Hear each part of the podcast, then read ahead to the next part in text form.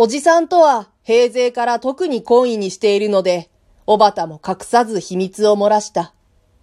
そうして、何とかしてこの幽霊の真相を探り極める工夫はあるまいかと相談した。旗本に限らず、御家人に限らず、江戸の侍の持参難などというものは、概して無役の暇人であった。長男は無論その家を継ぐべく生まれたのであるが、次男三男に生まれた者は、自分に特殊の才能があって新規お召し出しの特典を受けるか、あるいは竹の養子に行くか。この二つの場合を除いては、ほとんど世に出る見込みもないのであった。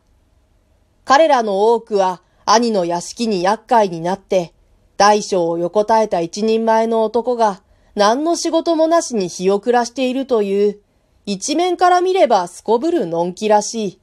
また一面から見れば、すこぶる悲惨な境遇に置かれていた。こういう余儀ない事情は、彼らを買って宝珠乱打の高等遊民たらしめるより他はなかった。彼らの多くは道楽者であった。退屈しのぎに何かことあれかしと待ち構えている輩であった。K のおじさんも不運に生まれた一人で、こんな相談相手に選ばれるには屈強の人間であった。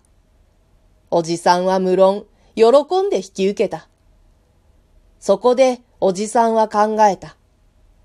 昔話の綱や金時のように、来光の枕元に物々しく殿井をつかまつるのは、もう時代遅れである。まず第一に、そのおふみという女の素性を笑って、その女とこの屋敷との間にどんな意図がつながっているかということを探り出さなければいけないと思いついた。後藤家の演者、または召使いなどの中に、おふみという女の心当たりはござるまいか。この問いに対して、おばたは一向に心当たりがないと答えた。演者には無論ない。召使いはたびたび出代わりをしているからいちいちに記憶していないが、近い頃にそんな名前の女を抱えたことはないと言った。さらにだんだん調べてみると、小畑の屋敷では昔から二人の女を使っている。その一人は地行所の村から奉公に出てくるのが例で、他の一人は江戸の受け宿から随意に雇っていることが分かった。受け宿は音羽の境屋というのが代々の出入りであった。おみちの話から考えると、幽霊はどうしても武家方向の女らしく思われるので、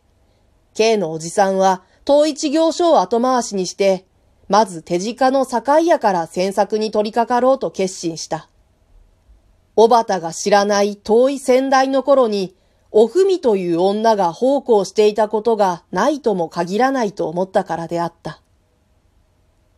では何分よろしく。しかし、くれぐれも隠密にな。と、おばたは言った。承知しました。二人は約束して別れた。それは三月の末の晴れた日で、